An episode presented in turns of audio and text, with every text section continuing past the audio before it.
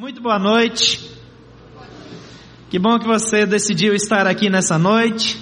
Nós estamos no início de uma série de que nós chamamos Retratos de Família. Todo ano nós temos nessa mesma época Retratos de Família. É uma série que nos ajuda a lembrar que família é um plano de Deus, é um projeto de Deus, é algo que Deus preparou para mim, para você, e nós estamos juntos nessa caminhada com o Senhor e fomos criados para viver em família.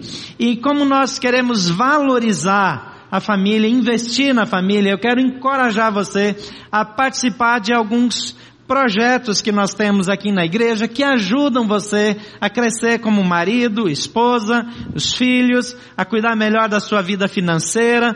E nós temos vários cursos na área de família. E é exatamente é, cursos para homens, cursos que não são cursos de masculinidade, mas ajudam o homem a assumir o seu papel, não só na família, mas também na sociedade.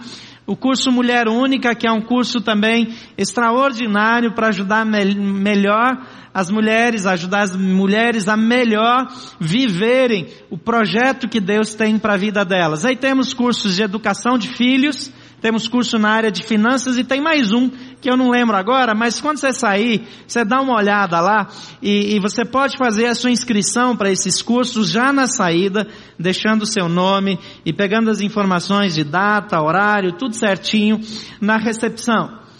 Nós estamos felizes por podermos apoiar as famílias. Eu sei que nesse tempo, algumas pessoas e até organizações e até pessoas bem famosas estão trabalhando contra o projeto da família em si. Veja que a maioria não está trabalhando contra a família é, por uma convicção de que família faz mal. Nenhuma pessoa que pensa direito acha que família faz mal. Mas há um, uma ideologia tentando ser implantada, não só no Brasil, mas também em outros países do mundo. E há um combate a, a conceitos, por exemplo, dentro dessa ideologia, como o conceito de propriedade. O conceito de propriedade veio originalmente da cultura judaico-cristã. Quando você estuda o Velho Testamento e você estuda a cultura judaico-cristã, o direito à propriedade é um dos valores importantes, embora que naquela naquela cultura e naquelas leis que Deus havia criado para o povo de Israel, havia um plano é, de resgate da dignidade humana e até um plano de resgate à pobreza extrema, que a cada 50 anos as propriedades, as terras, elas voltavam ao seu dono original. Então se você comprava uma terra, ou se você se tornava proprietário por direito, porque a pessoa tinha dívidas ou coisa assim, depois de um determinado período, aquelas terras voltavam para os seus donos originais. Isso significava que o filho, ele não ficaria em defasagem, ainda que o pai perdesse tudo que tinha, quando chegasse a vez do filho, ainda que talvez ele não recebesse isso de volta necessariamente com 14, 15 anos, mas em algum momento ele receberia ali até os 25, 30 anos todas as propriedades de volta e ele teria o direito de começar de novo. E se eventualmente ele desperdiçasse tudo também, o filho dele também ia receber de volta. Então o direito adquirido, quando alguém ficava dono da propriedade de outra pessoa, era um, era um direito de uso por tempo determinado. Essa ideia de propriedade foi combatida é, com a ascensão do marxismo e com quase tudo que derivou daí.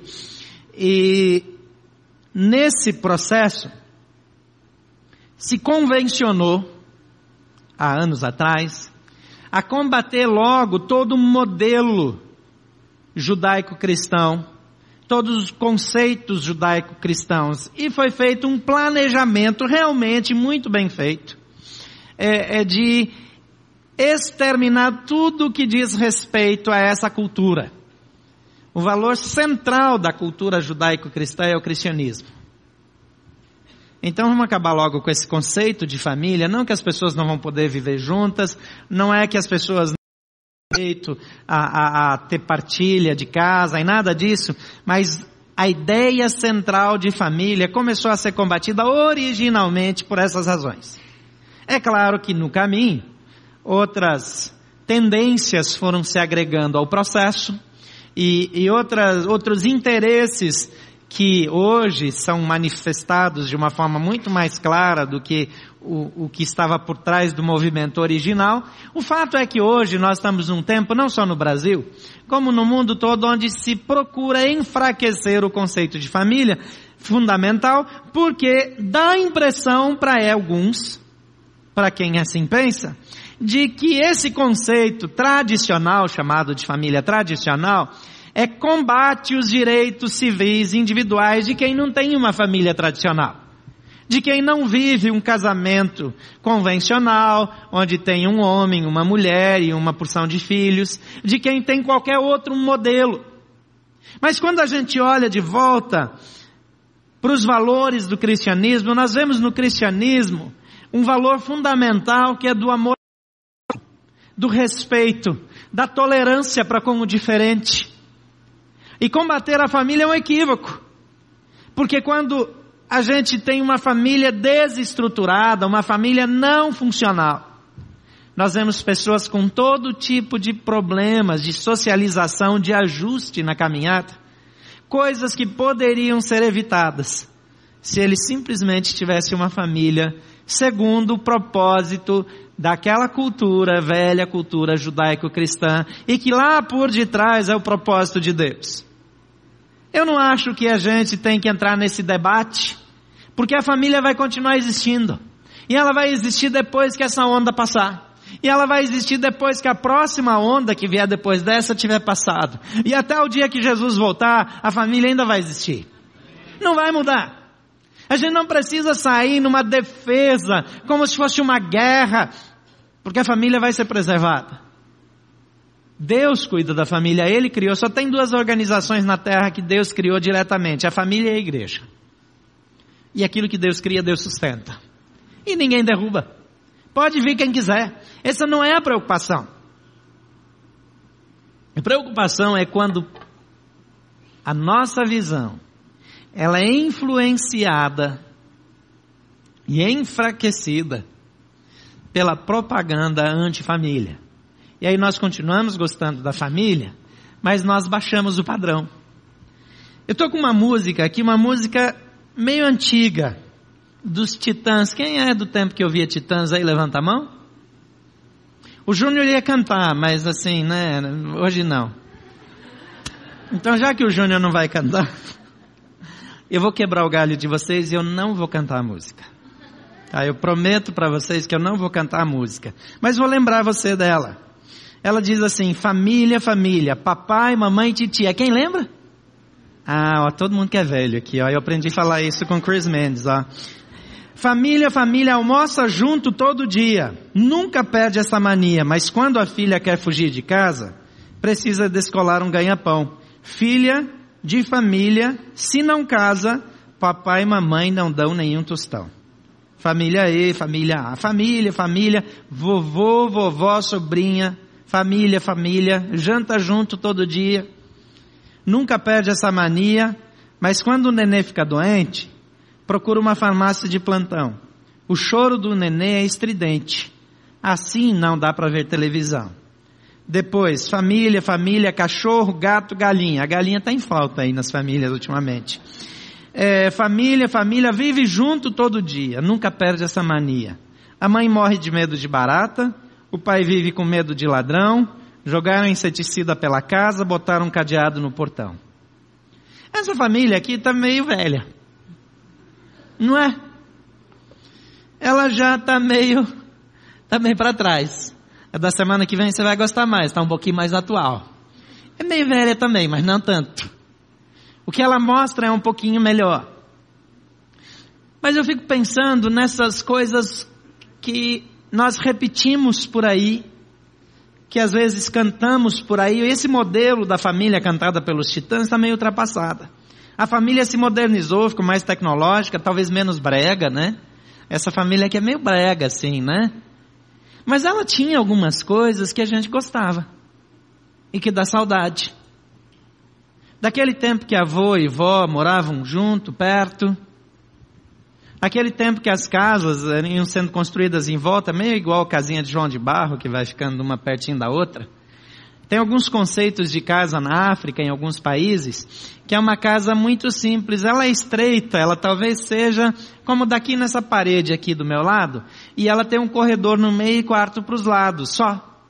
E aí tem uma cozinha comunitária. Cada quarto é de um filho com a sua esposa ou da filha com seu marido. E eles moram ali, é, é, geralmente é o filho com a esposa, a filha vai morar na casa dos pais do marido, onde, onde ela se casa. Mas você pode ter ali 60, 70 pessoas dentro daquela casa. E as mulheres trabalham juntas na e elas fazem tudo junto e lavam a roupa junto e, e, é um negócio assim que a maioria das mulheres daqui não ia gostar nem um pouco, mas todos os filhos crescem juntos, são educados juntos, todo mundo se mete na vida de todo mundo, vira aquelas confusões de vez em quando, aqueles rolos de família italiana. Quem é de família italiana aqui? Tem alguns aqui? Então você sabe bem o que eu estou falando, aquelas confusões que dá, aquele almoço de domingo, quando sai um negócio errado e todo mundo começa a falar alto. Aí quem é de fora acha que vão se pegar no pau. Mas nada acontece, porque aquilo é a normalidade. Essa família, ela ficou meio antiga. A nova família é menos tolerante, menos relacional menos funcional. Hoje existe um esforço da parte das pessoas influentes, como eu já mencionei, até de parte de pessoas influentes, para diminuir o valor, a importância, o conceito de família. E eu não acredito que elas serão bem-sucedidas, mas quando eu vejo esses movimentos, eu acho que é uma boa oportunidade para a gente olhar de volta e ver o que, que Deus tinha no coração quando criou esse negócio. O que, que passou pela cabeça de Deus? E ao invés de ficar também olhando só lá para a criação da família, eu pensei em encontrar na Bíblia um modelo, não um modelo de família exemplar, mas uma descrição do que acontece dentro da família que se permite viver do jeito de Deus. O que eu quero dizer é que tem uma família que você pode ter. Não importa se você já tem família ou se você não tem família, se você, se você vive num grupo de pessoas que se juntou porque eram sozinhos e, e aquilo virou a sua família, mas Deus quer te dar uma família que responda a algumas necessidades, que te dê algumas experiências especiais. E essa é a família que você pode ter. Lá em Gênesis no capítulo 2, está descrito como Deus fez, como Deus criou. E o versículo 18 diz assim: Então o Senhor Deus declarou: Não é bom que o homem esteja só. Farei para ele alguém que o auxilie e lhe corresponda. Lá no capítulo 1, quando é descrito que ele, não é descrito como ele criou, mas é mencionado que ele criou o homem e a mulher, diz que depois que Deus criou o homem e a mulher, versículo 26 diz, Deus os abençoou e lhes disse, sejam férteis e multipliquem-se, encham e subjuguem a terra, dominem sobre os peixes do mar, sobre as aves dos céus e sobre todos os animais da, que se movem pela terra. E aí eu fui lá para o Salmo 128, um salmo muito conhecido e para mim ele traz uma pintura do do modus operandi, do que acontece quando alguém vive nesse ambiente. E diz assim o Salmo: Bem-aventurado aquele que teme ao Senhor e anda nos seus caminhos. Pois comerás do trabalho das suas mãos, feliz serás e te irá bem. A tua mulher será como videira frutífera aos lados da tua casa, e os teus filhos como plantas de oliveira ao redor da tua mesa. Eis que assim o Senhor, eis que assim será abençoado o homem que teme o Senhor. O Senhor te abençoará desde Sião, e tu verás o bem de Jerusalém em todos os dias da tua vida, e verás os filhos de teus filhos e a paz sobre Israel. Olhando para essas duas situações, quase três, eu vejo aqui expectativas e benefícios divinos para a sua vida familiar. E isso é a família que você pode ter. Em primeiro lugar, você pode encontrar parceria e equivalência. O versículo 18 de Gênesis 2 diz: Não é bom que o homem esteja só, farei alguém que o auxilie e lhe corresponda. Você convive com pessoas que sempre tiveram ou boa posição financeira, ou uh, uma capacidade intelectual acima da média, e que nunca precisaram se submeter a outra pessoa. É bem fácil conviver com gente assim, não é? Especialmente depois que essa pessoa morre. Pessoas que não têm que lidar com alguém igual, que não precisam discutir de igual para igual, pessoas que não aprendem a negociar, são pessoas tão difíceis de tolerar. Esse é o risco de ter filho único. Não é que todo filho único é intolerante ou difícil, mas ele tem que aprender fora de casa aquilo que ele não tem oportunidade de aprender em casa. Quantos filhos únicos tem aqui? Levanta a mão. Só para ver em quem que eu estou batendo.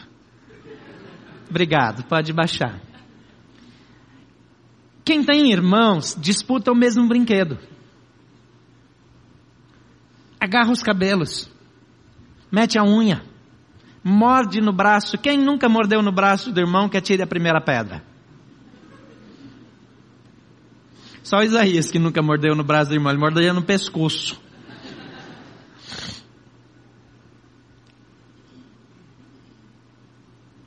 As nossas filhas cresceram meio juntas. E elas brigavam desde pequenininhas. Mas se alguém, se outra criança ia brincar lá e brigava com uma delas, a outra chegava já dando empurrão. Pequenininhas não sabiam andar já tinha um instinto de proteção, de defesa. Aprender a dividir, a disputar o mesmo espaço. A decidir que desenho vai assistir na televisão e não ser sempre o que eu quero. Deus olha para o homem e diz: homem só não é bom, não funciona bem. Eu vou lhe dar alguém para a companhia, mas alguém que lhe corresponda. Martinho Lutero, depois de um ano de casado, que depois da reforma, depois de, de chegar à, à conclusão de que as coisas não eram do jeito que ele queria antes, ele se casou. E ele tinha passado quarenta e tantos anos num mosteiro. Ele disse, depois do primeiro ano, eu amadureci mais. E tive um treinamento mais significativo de caráter em um ano de casado do que em 40 de mosteiro. Não conheço nenhum processo de amadurecimento e crescimento pessoal que se compare de longe com o casamento. Você quer que alguém amadureça? Casa a criatura. Ah, mas vai amadurecer. Mas nem que seja hum, com choro e ranger de dentes. O casamento é um projeto extraordinário para o crescimento individual. Porque nós somos diferentes. Esse é o problema de quem casa mais tarde. Porque muitas pessoas deixam para casar depois dos 30. Porque a casa do pai é confortável. Porque tem que passar no melhor concurso. Porque tem que terminar o mestrado e quem sabe mais alguma coisa. E a gente vai hoje em dia postergando o casamento. Antigamente as meninas casavam com 15 anos. Quem teve uma avó que casou com 14, 15 anos aí? Tem alguém aqui, uma avó? Muita gente. É interessante que ninguém morreu por isso. Agora pensa você, pai, quem tem uma filha de 15 anos aí? Levanta a mão. Só homem, só homem. Mulher não precisa não. Só homem com filha de 15 anos. Já pensou, Joilson, marcar o casamento da sua filha para amanhã? O pai morre. O pai tem uma síncope. Ele já repreendeu, amarrou, fez tudo ali, ó. Já não vai ouvir nada mais que eu falar hoje à noite, só de pânico. Vai ficar em intercessão ali. Porque vai que Deus está passando bem na hora e ouve o negócio e... Não, não, não vai acontecer, juiz, está tudo certo. Mas o que acontece, gente? Nós mudamos esse conceito Mas é cada vez mais difícil ter ajuste no casamento. Porque quanto mais tempo a gente fica solteiro, mais rabugento a gente fica. Você já percebeu? Fica cheio de mania. Gosta das coisas do seu jeito. É menos flexível para fazer ajuste. Eu sei que nem sempre dá para casar cedo, às vezes, porque faltam alternativas no mercado, né? Hoje em dia o negócio está meio difícil mesmo. Quantos solteiros a gente tem aqui? Deixa eu, deixa eu orar por vocês aqui. Deus abençoe. O que eu não entendo é quando a pessoa já encontrou a outra pessoa, já sabe que vai casar com ela e fica enrolando a vida inteira. Fica esperando estragar para depois ter dificuldade no casamento. E por que, que a gente não casa mais cedo? Porque a gente quer evitar dificuldade. Não é um contrassenso? Porque você quer evitar problema financeiro. Você quer ter mais conforto. Quer ter o seu apartamento pago, porque você quer ter tudo bem mobiliado, porque você quer ter o carro não sei o que, você quer ter condições. Então você retarda o casamento por causa das condições financeiras, porque você acha que você vai ter uma vida melhor. Mas a vida é pior, porque você piora enquanto você vai ficando solteiro mais tempo. Você vai ficando mais rabugento, mais encrenqueiro, mais chato.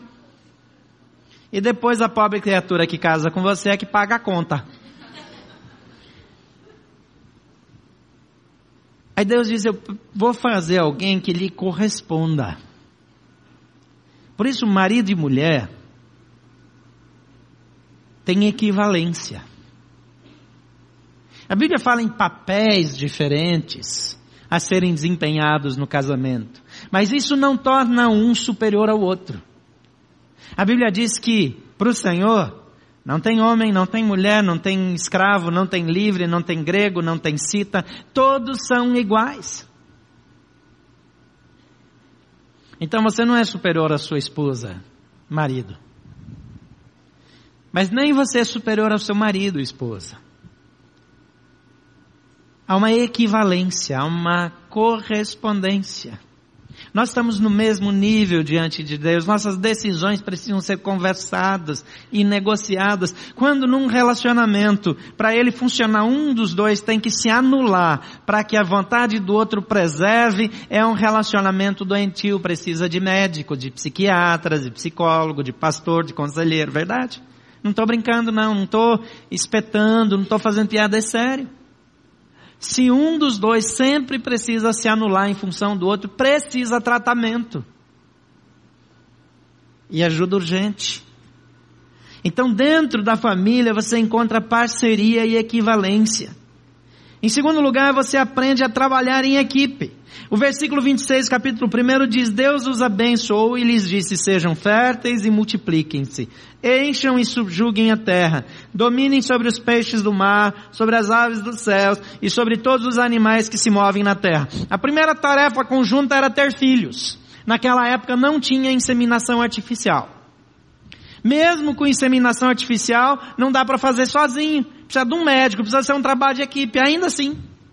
O trabalho de equipe aqui era dominar sobre os animais, era subjugar a terra, era dar destino para as coisas e era ter muitos filhos. Mas não é só produzir filho, é educar o filho, é cuidar do filho, é desenvolver. Quando a gente cresce numa família com muitos irmãos, nós aprendemos a trabalhar em equipe no bom e no mau sentido. Quando os irmãos aprontam juntos, eles aprendem a esconder dos pais em conjunto. Quem fazia isso em casa? Já pediu perdão ou ainda não? É interessante que hoje, com minhas filhas já adultas, de vez em quando elas contam algumas coisas que passaram a conversa na gente lá no passado. Agora contam rindo, né? E pior que às vezes eu também acho graça. Não deveria. Mas é essa coisa de fazer junto, até peraltice. De esconder alguma coisa que quebrou, que criança acha que é o fim do mundo. De proteger o mais fraco, mais frágil, mais novo. Eu achava certo proteger o mais novo, porque por uma boa parte do tempo eu fui o filho mais novo. Eu acho sempre certo proteger o filho mais novo. Agora, Trabalho de equipe a gente aprende em casa e o casal é um time. Na nossa família nós já passamos por vários problemas. Mas uma coisa interessante é que toda vez que nós tivemos um problema bem importante, nós nos unimos mais. Essa é a sua experiência? Às vezes até a gente não estava se entendendo muito bem. Tinha algum problema. Às vezes eu e Tuca não estávamos chegando em acordo com algumas questões. Eu casei logo com uma gaúcha de temperamento forte, assim, que, que tem muita decisão e, e não foi fácil, assim, chegar num acordo todas as vezes. Agora, quando a casa caía, quando tinha um problema real, e eu às vezes pensava, agora vai dar problema. Aí era o contrário, a gente se unia. Assim como os irmãos se protegem, como a família se cuida. A gente aprende a trabalhar em equipe, pessoas, e, e aí é um, uma das desvantagens de ser filho único, se o filho único não tem um outro ambiente, e graças a Deus que ele tem, quando tem uma igreja, quando vai para uma boa escola, e ali ele forma aquele ambiente onde ele aprende as coisas que não pôde aprender em casa sozinho. Eu estou batendo no filho único, não é para bater no filho único, não. É para você que está casado, que ainda vai ter filho, não ter essa ideia ruim de ter um filho só. Deixa eu dar uma base bíblica para você. A Bíblia diz: Feliz o homem que enche de filhos a sua aljava. E isso não é por acaso que ele fala. Uma aljava cabia de cinco a seis flechas. Ele está falando, é mais feliz aquele que enche. Tem alguns que não dão conta, bota ali só uns dois ou três. Não dá para sair para a guerra só com três flechas. E é interessante que ele diz que esse que enche deles a sua aljava não será envergonhado à porta quando o inimigo passar. Tem uma relação direta com bênção, com fortalecimento, com posicionamento público. É claro que hoje em dia não é tão fácil ter uma meia dúzia de filhos e sustentá-los e educá-los com, com tantas variáveis que nós temos hoje em dia e cada casal é que vai decidir o número de filhos que vai ter, mas eu quero encorajar você a ter filhos. E se você não pode ter filhos, adote filhos.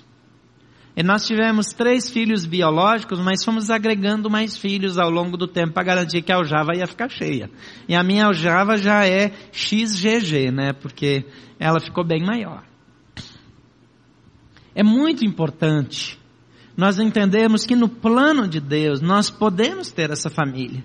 E, e, o efeito é que nós aprendemos a trabalhar em equipe, aprendemos a discutir, aprendemos a negociar. Pessoas que têm famílias pequenas ou que não viveram em família ou que tiveram uma família disfuncional têm mais tendência a ter dificuldade de se ajustar no mercado de trabalho. Tem mais dificuldade a liderar uma equipe. Não é que não pode.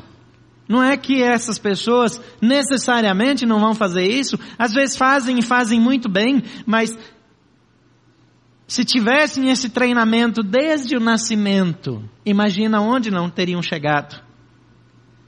Você aprende, você se desenvolve. A missão que Deus deu aqui foi uma missão em equipe. Em terceiro lugar, nessa família você tem a oportunidade de trabalhar e prosperar para o bem comum. O versículo 1 e 2 do Salmo 128 diz: Bem-aventurado aquele que teme ao Senhor e anda nos seus caminhos, pois comerás do trabalho das tuas mãos, feliz serás e te irá bem. Estar bem dentro de casa passa a incluir o bem-estar de todos da minha casa. Conquistar um aumento de salário não é para mim, é para minha casa é para minha família, a minha busca por desenvolvimento é pelo bem comum. Nós fazemos isso também no contexto da igreja. Esse, esse cenário aqui foi construído de sexta-feira para cá. Por que só de sexta-feira para cá? Porque a gente teve conferência, porque a gente teve alto de Páscoa antes da conferência, e depois a gente tinha um encontro de mulheres, então não podia entrar nada antes de quinta-feira. Eu gostei demais da proposta, do conceito, do resultado, e eu fico olhando e, e, e eu fiquei medindo aqui, agora o sofá está bem certinho aqui, que eu tenho um pouquinho de toque assim, ó, eu já medi aqui ali, tá, tá retinho, viu Gustavo? Eu não sei se aquela hora estava torto, se alguém disfarçadamente pôs de volta no lugar, mas que agora tá certinho, tá. E, só que teve gente que ficou aqui virando a noite, por quê? Porque tem um conceito de família e trabalha junto. Eu sei que de quinta para sexta, ou pelo menos de sexta para sábado, teve uma equipe que não dormiu. Depois da reunião da juventude, ficou uma turma aqui trabalhando até que horas? Quatro e meia da manhã, uma coisinha à toa. Mas por quê? Porque fazer bem, fazer direito, fazer com graça, fazer com arte, é para o bem comum. Esse conceito vem de casa. E quando a gente não recebe em casa, a gente recebe aqui. Porque hoje as famílias já não dão tudo aquilo que deveriam dar ou que poderiam dar, mas a sua casa pode dar, na sua casa pode ter. E aqui diz: bem-aventurado, feliz aquele que teme ao Senhor. Porque ele vai ser próspero, ele vai ser feliz, ele vai bem. E estar bem inclui os seus, inclui a sua casa. Em quarto lugar, ele sente-se realizado com o sucesso do cônjuge e dos filhos. O marido que teme a Deus, ele se alegra com o progresso da esposa. Eu já vi casamento acabar porque a esposa ganhava mais do que o marido. Eu oro a Deus para minha esposa começar a ganhar mais do que eu. Nossa, é bem-vindo, Deus abençoe. Deus abençoe. Alegria. Porque é nosso. É para gente. É para nossa casa. Eu oro para que ela tenha tantos pacientes que ela não dê conta de atender que tenha que fazer acordo com outras psicólogas para encher a sala e criar mais algumas e abrir logo uma clínica. Eu só não oro para o povo ficar com problema emocional, porque daí é errado. Mas o marido precisa desejar o crescimento, a prosperidade da esposa. A esposa precisa desejar o crescimento, a prosperidade do marido. Você que é pai, você não se alegra se você tem filho mais velho, seu filho vai bem. Quando seu filho tira uma nota boa na escola, a alegria é do pai da mãe. Essa alegria de ver os filhos indo bem, é, ela gruda na gente, ela traz um prazer, ela traz uma satisfação. O versículo 3 e 4 desse salmo diz assim: A tua mulher será como a videira frutífera aos lados da tua casa, e os teus filhos como plantas de oliveira à roda da tua mesa. Eis que assim será abençoado o homem que teme ao Senhor. Essa parte aqui não tem a ver com ele diretamente. Mas a bênção chega nele por causa dos filhos. Agora aqui você tem que entrar um pouquinho no, no túnel do tempo para entender o conceito. Se você já viajou no sul do Brasil, se você foi para aquela região da Serra Gaúcha, em Bento Gonçalves, em Bento Gonçalves, quem gosta do frio e vai para lá de vez em quando, eu sugiro que você se informe lá e faça uma visita em Bento para o Vale dos Vinhedos. O Vale dos Vinhedos é uma região onde são desenvolvidos varietais superiores, são é, é, tipos especiais de uva para serem produzidos vinhos nobres. São uvas nobres, são, são misturas genéticas, cruzamentos genéticos para formar variedades especiais de uva, a maioria importada da França e plantada ali no Vale dos Vinhedos. Tem um caminhozinho lá no Vale dos Vinhedos que você vai descendo, a, a, aquela uma região de serra montanhosa, e você vai descendo uma estradinha meio íngreme, com curvas em volta do morro e você tem uma visão grande do vale, cheio de parreirais de uva. Aquelas uvas formam uma imagem espetacular. Se você quiser, entra lá na internet e clica em Vale dos Vinhedos, procura lá, faz uma busca em Vale dos Vinhedos e você vai encontrar. Você vai encontrar outros ao redor do mundo. De vez em quando, no meio daqueles parreirais, no meio assim, tem uma casa. E é uma casa no estilo antigo italiano, e a base da casa é de pedra. E a parte superior é de madeira, porque é muito frio e eles fazem fogo na lareira e no fogão a lenha e aquelas paredes elas absorvem o calor e aquecem a casa toda. Mas a parte de baixo, de pedra, é justamente para manter a baixa temperatura, onde eles guardam os barris do melhor vinho, onde eles guardam copa, salame, queijo, tudo aquilo que eles produzem na região. E aquela, aquela visão dos parreirais em volta dá uma sensação de, de aconchego, de segurança. Na região da Palestina, onde provavelmente é, essas experiências embasaram os, o, o, que o salmista descreve, é comum ter parreirais encostados na casa. E, e, e, eles fazem os parreirais nesse sentido, como a minha mão está aqui com, com cordas ou cipós ou arames hoje e, e, e, a uva cresce aqui e eles fazem uma outra assim. Então forma como que um teto de, de uvas. E quando as famílias sentam no verão, aquelas, aquelas, aquelas parreiras estão cobertas de folhas e tem uma sombra absolutamente fechada. E por mais que esteja calor, embaixo do parreiral é sempre fresquinho. E na época que as uvas começam a amadurecer, ainda antes da colheita, elas começam a soltar um perfume maravilhoso. E você senta embaixo daquele parreiral e sentir o perfume daquelas uvas que começam a amadurecer e ficar em volta de casa. É, é um ambiente familiar espetacular. E aqui está dizendo que a esposa será essa bela visão que cerca a casa de sombra e de aconchego. E ele é feliz, porque quando ele olha para a esposa, ele vê o brilho, ele vê vitalidade, ele vê beleza, ele vê aconchego, ele vê um ambiente que todos gostariam de ter. Isso é família. Mas o texto aí também fala que os filhos serão como oliveiras ao redor da mesa. A oliveira naquele tempo sempre estava relacionada com fartura, com prosperidade, porque o óleo, o azeite de oliva, ele era usado para fazer medicamento, para unção de feridas, para unção de consagração a Deus era feito, e, e era nessa, nessa sequência. A primeira colheita, mas não é primeira colheita no nosso conceito. A primeira colheita é quando o pé de, de, de oliveira está com as azeitonas prontas. Então o agricultor passava e tirava só as azeitonas mais bonitas. Essa era a primeira colheita. Só as azeitonas selecionadas. Então, manualmente, ele escolhia as melhores azeitonas. E tirava as mais maduras e maiores e mais apresentáveis. E essa azeitona era para fazer o azeite que ia para unção. Depois vinha a primeira colheita, a segunda colheita era a primeira colheita para o azeite. Todas as outras melhores e mais maduras iam para o azeite. E só depois passava e tirava o resto das azeitonas para todos os demais usos. Então ter um, um olival perto de casa significava ter abundância de azeite, que significava ter abundância da presença de Deus, abundância da bênção de Deus, abundância de recurso, abundância de desenvolvimento.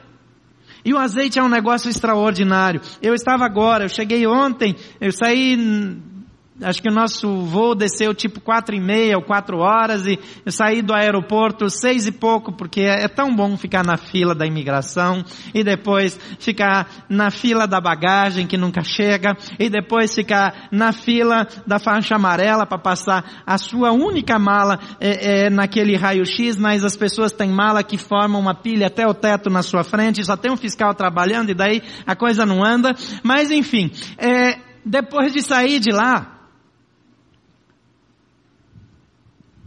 eu fiquei pensando sobre coisas que eu tinha acabado de viver. Lá, na, lá em Portugal, eu fui para pregar, para ajudar pastores, dar treinamento e pregar numa conferência de pastores, é, de pequenas igrejas de Portugal, Espanha, é, veio até alguns da Inglaterra, e, e, a gente teve aquele tempo ali, e eles não têm dinheiro para fazer uma conferência daquelas, porque são de igrejas muito pequenas, e, e não tem é, condição nem de pagar uma passagem para a gente chegar lá, mas eles queriam agradar, então um dia eles levaram a gente para almoçar num restaurante, que para mim parecia assim um, um, um, restaurante de fim de carreira. Primeiro que para encontrar foi muito difícil, depois tinha uma portinha meio feia, a entrada era meio escura, mas o bacalhau que eles serviram lá era sobrenatural. Quase um palmo de altura, assim com meu exagero, claro. Mas ele já veio, tinha dois tipos, um que foi assado na grelha, vocês já jantaram gente? Ah, desculpa, gente. Um que veio na grelha e o outro que, que foi frito no azeite de oliva e depois levado ao forno e coberto com cebola e, e aquelas, aquelas peças enormes de bacalhau e uma de cada lado. Não tinha nem, nem conseguia escolher o que comer, mas todos mergulhados no azeite. E eles trouxeram uma jarra uma jarra dessa altura, com a boca grande assim, cheia do mais puro azeite. Aquele azeite que solta aquele aroma maravilhoso. Aliás, eu trouxe um azeitezinho na mala aí, se você se comportar bem, quem sabe. É, aquele azeite espetacular para ser derramado assim em grande quantidade. E isso no conceito deles era abundância da bênção de Deus poder mergulhar comida no azeite, poder ter a fartura, que é providência de Deus, e aqui ele está dizendo que os filhos são essa abundância, são essa fartura. Filhos são fonte de alegria, de bênção, de satisfação. Não importa o que você ouviu dos seus pais, não importa o que disseram, que você não seria ninguém, que você não alcançaria nada, porque alguns tiveram pais com problemas, tiveram pais alcoólatras, com dificuldades, que talvez não receberam nada dos seus próprios pais, mas Deus diz aqui que nesse ambiente você é projetado para ser bênção. Você foi desenvolvido para ser alguém próspero, que vai bem, que vive nessa abundância. E quando a gente entra um pouco naquela cultura do lado de lá, a gente começa a ver essas coisas e parece que faz mais sentido. Melhor ainda se eu pudesse servir aquele bacalhau para vocês. Em quinto e último lugar, tem grande expectativa e alegria com a velhice. Faz sentido isso aqui? Quantos aqui estão ansiosos para envelhecer? Levante a mão. Eu vou orar para você ter uma unção de velhice. Artrose. Não tem grande expectativa e alegria com a velhice. O versículo 5 e 6 diz: O Senhor te abençoará desde Sião, e tu verás o bem de Jerusalém em todos os dias da tua vida, e verás os filhos de teus filhos, e a paz sobre Israel. Isso aqui talvez seja uma das palavras de bênção mais significativas de todo o Velho Testamento. Eu estava numa reunião essa semana com pessoas que estavam tão informadas de todo o desenvolvimento da medicina genética e de como é, é, essa é, eles supõem que essas pesquisas com célula-tronco e toda essa coisa aí, toda essa, é, é, é essa linha nova aí é, é, de, de descobertas, de experimentos, tem a expectativa de aumentar de 10 a 15, alguns falam até em 20 anos, o tempo da nossa vida. Mas tem pessoas que se aumentar o tempo de vida só vai aumentar o sofrimento. Aqui é a promessa de Deus para esse ambiente de família é ter vida longa, sem necessidade dessas descobertas. Eu tenho pessoas, amigos mais, de mais idade, que têm netos e que não têm netos. E sabe o que acontece quando chega um neto? O vovô parece que volta para os 40 anos. Ele rola no chão de novo com seu neto. Ele começa a subir em árvore. Ele começa a fazer coisas que ele não tinha tempo nem paciência para fazer com os filhos dele, mas agora ele tem, porque ele tem um pouco de arrependimento que não fez lá no passado, e aí ele quer fazer tudo para o neto. Pastor Márcio, um amigo lá de Belo Horizonte, ele me encontrou um dia desse, ele falou, Gilberto, eu vi que a sua filha casou, que fotos lindas e não sei o quê. E aí, qual que é a segunda frase? Mas você precisa ver que a alegria mesmo é quando chegar o primeiro neto. Quando um, um homem tem netos, ele fala dois minutos com você e no terceiro ele está falando os netos ele rejuvenesce. Parece que ele volta, que a energia de anos atrás volta para ele. E o texto aqui está dizendo que ele vai trazer bênção e que ele verá o bem. A vida dele vai ser longa. Então mesmo que ele viva crises e crises e crises, ele já olha sobre as crises porque ele já viveu o suficiente para saber que a crise não é decisiva, não é final, não é determinante. Diz que ele vai ver a paz sobre o seu povo e ele verá os filhos dos filhos filhos. Essa é uma bênção que muita gente está abrindo mão. Porque por causa de apartamento, por causa de conforto, está deixando para casar 10, 15 anos mais tarde. Aí ele casa com quase 30. Aí casa com 28, 27. Aí ele vai ter o primeiro filho com 31, 32. Se o filho dele for casar com 31, 32, ter filho com 31, 32, ele já morreu. Já foi?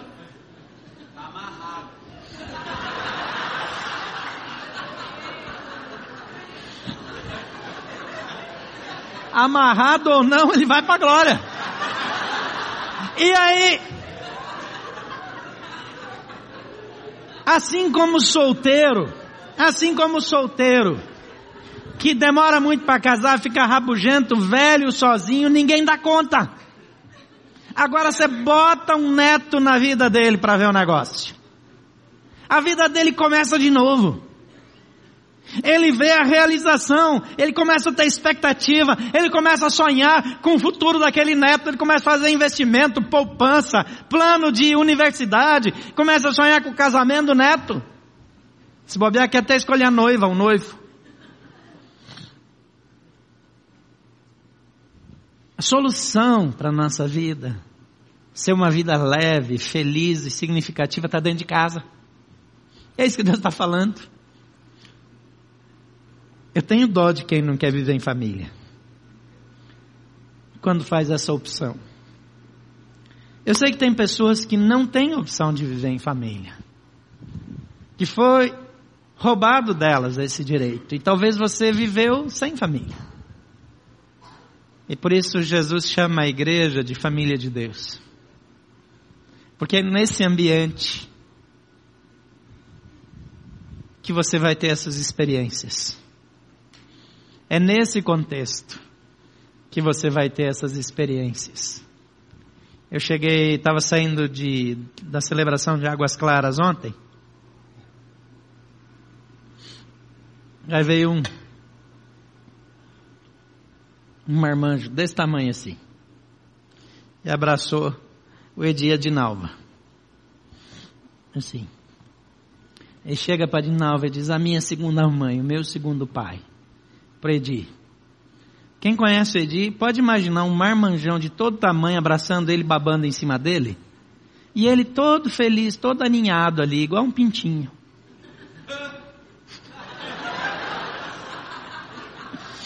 Acho que Edi não veio hoje à noite. Toda vez que ele faltar no culto da noite, eu vou dar uma dura nele. Mas é que se ele não está aqui, ele está lá na Asa Norte trabalhando. Aquilo ali, ó. É, você não pensa mal dele, não. Agora é isso. É família. Eu estava junto com um amigo. 33, 34 anos. E ele me chamou, pediu uma coisa, eu atendi ele. E logo depois a respiração dele começou a ficar difícil. E eu chamei a enfermeira e ela falou: ele não vai voltar disso. E a respiração foi ficando difícil e veio a médica. E daqui a pouco botaram aquela aquele negócio que, que se aperta uma bola assim para forçar a respiração e tal. Mas ele foi, foi e morreu. Só que, uns 15 minutos depois que ele morreu, chegou a esposa. E junto com a esposa tinha uma menininha desse tamanho assim. E daí a esposa correu para dentro do quarto e a menininha ficou comigo. E eu precisava contar para ela que o papai tinha acabado de morrer. Eu nunca vou esquecer. Eu nunca vou esquecer da dificuldade de dizer isso. Mas o segundo sentimento que eu nunca vou esquecer é a gratidão que aquela menina tinha uma família, que tinha uma igreja, que podia agora abraçar e ajudar ela a superar aqueles momentos mais difíceis. Isso não livrou ela de marcas profundas. Isso não livrou ela de problemas posteriores graves. Mas naqueles primeiros cinco, seis, sete, oito, talvez dez anos, ela sentiu que tinha uma família e que ela não estava sozinha. Talvez aquilo que faz falta para você está bem aqui perto de você. Talvez você não quis se tornar membro de uma igreja porque você tem medo de compromisso. Medo de compromisso é normal. Mas essa é a única família que Deus nos dá que pode nos suprir daquelas coisas que às vezes nós não recebemos da nossa família biológica. É nessa família que eu vi pessoas que perderam tudo, receberem alimento e sustento até começarem de novo. E vi essas pessoas se recuperando e depois chegando numa posição que podiam dar mão para outras. É nessa família que eu vi mulheres perderem seus maridos, e serem cuidadas, protegidas e eventualmente terem a sua vida reconstruída, tendo um novo marido, um novo tempo, uma nova alegria. Mas não foram curadas, não foram restauradas do nada. Deus usou a família. É nesse contexto que eu vi homens que perderam esposa, perderam filhos e que perderam o rumo e às vezes não sabiam mais para onde ir, ter pessoas ao lado deles, declarando: vocês não estão sozinhos, você não está sozinho. Nós estamos aqui com você. Igreja é a coisa que mais se parece com uma família que Deus deixou aqui, para que nós possamos ajudar as nossas famílias a crescerem. E aqueles que não têm esse espaço, aquelas pessoas que perderam o cônjuge, que deixou, que abandonou, que foi embora, nunca vão estar sem família, porque essa é a família de Deus. E Deus supre a necessidade dos seus filhos para que essas promessas sejam promessas na sua vida. Promessas cumpridas por Deus. Eu quero orar por você. Em primeiro lugar, eu quero orar por você que precisa de uma família. Você que já foi desafiado em outras ocasiões, mas é chamado para fazer parte da família de Deus que vai estar com você e vai te suprir, e você vai fazer parte dela para suprir outros também. Porque essa é a dinâmica da família. Que vai ter a esposa ou a mãe como uma videira frutífera. Filhos, irmãos como plantas de oliva, como oliveiras ao redor da mesa. Que vai ter vida longa, que vai ter alegria na velhice que envelhecer não vai ser um medo, um fardo, mas uma alegria, porque o melhor ainda está por vir. Eu sonho em envelhecer vendo os filhos dessa igreja prosperarem. E essa alegria, essa satisfação vem de Deus. E Deus chama você para fazer parte dessa família. E eu quero orar com você. A Bíblia diz que a maneira de nós nos legitimarmos nessa família é convidando Jesus para ser Senhor e Salvador da nossa vida. A Bíblia diz que aqueles que creem nele, aqueles que o receberam, aqueles que creram no seu nome, a esses ele deu o poder de se tornarem filhos de Deus, membros da sua família. Talvez você não se sinta parte. Talvez você saiu de um ajuntamento como esse porque não se sentiu parte de uma família. Mas Deus está dizendo: aqui é o seu lugar, vem para casa. Talvez as dores da sua história te feriram. Mas Deus diz: Você é meu filho, eu quero você aqui.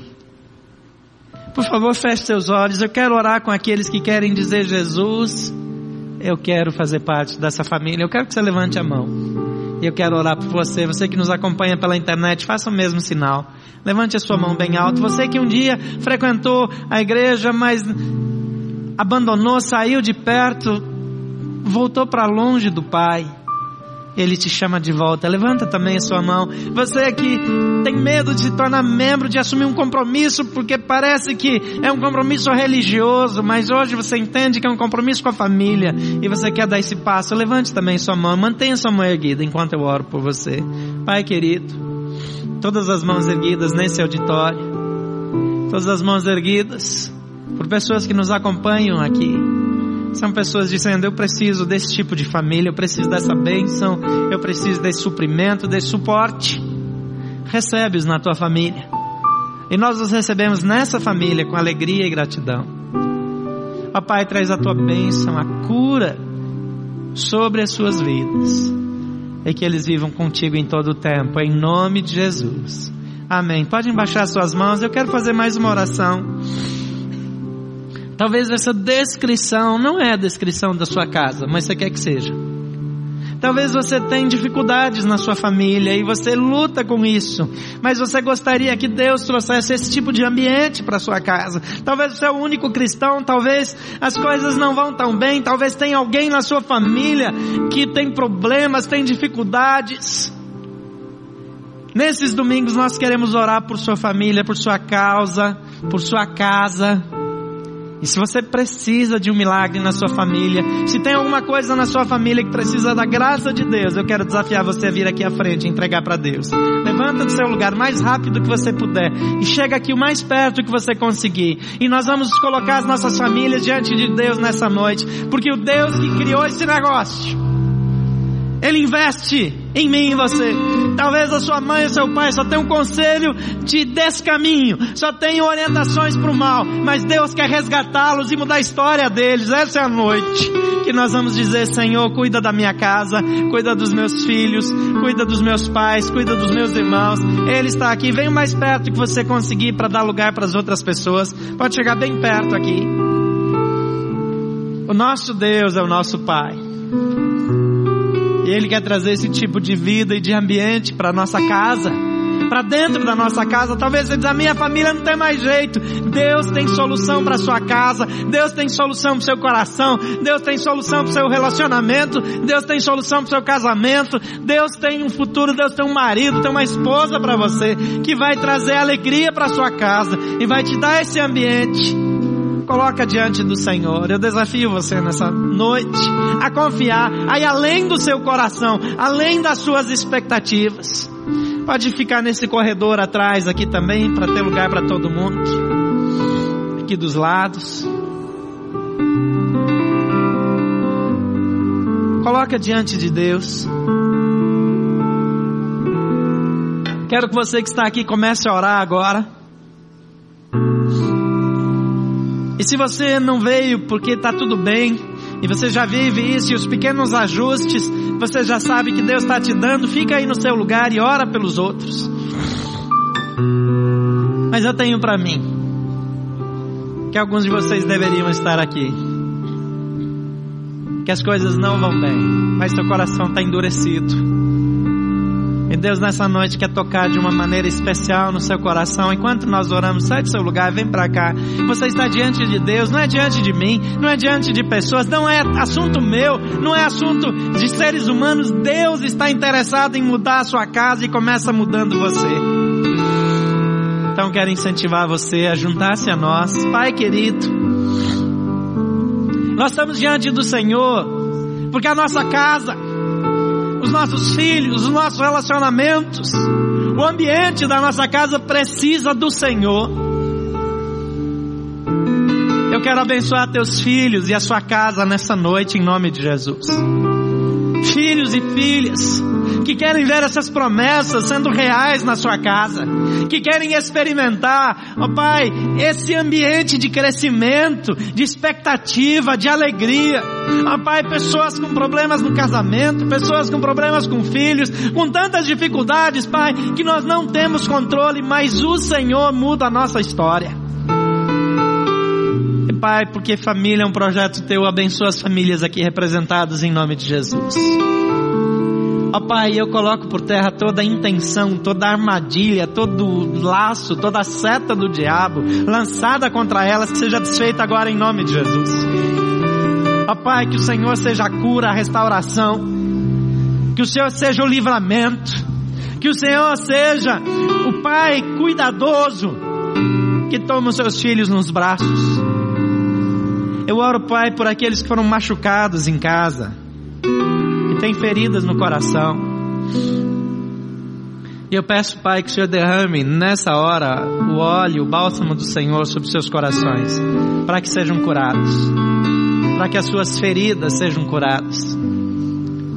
Eu oro, Pai, por aqueles que têm relacionamentos difíceis em casa, com pais, ou irmãos, ou filhos, indiferentes ao Senhor. Nesse momento eu reivindico a salvação deles em nome de Jesus. Que o Senhor os traga para junto dessa grande família. E eu quero pedir nessa noite que o Senhor dê uma porção especial de alegria aos teus filhos. Que o Senhor derrame uma fé sobrenatural. Papai, que o Senhor mostre na mente deles agora como será aquilo depois que o Senhor tiver feito, que eles comecem a ver pelos olhos da fé a família transformada, o ambiente transformado, curado, restaurado, salvo, Pai, em nome de Jesus. E Pai, nós tomamos posse daquilo que o Senhor nos dá como herança em Ti, porque nós cremos no Teu poder e nós cremos que o Senhor está conosco, e porque o Senhor está aqui nós louvamos e bendizemos o teu nome, oramos em nome de Jesus. Amém. Dá um abraço em quem está perto de você. Declara a bênção de Deus. Você está em família. Que o Senhor te abençoe. Que Ele multiplique sobre a sua família. Que Ele te dê bênção de alegria.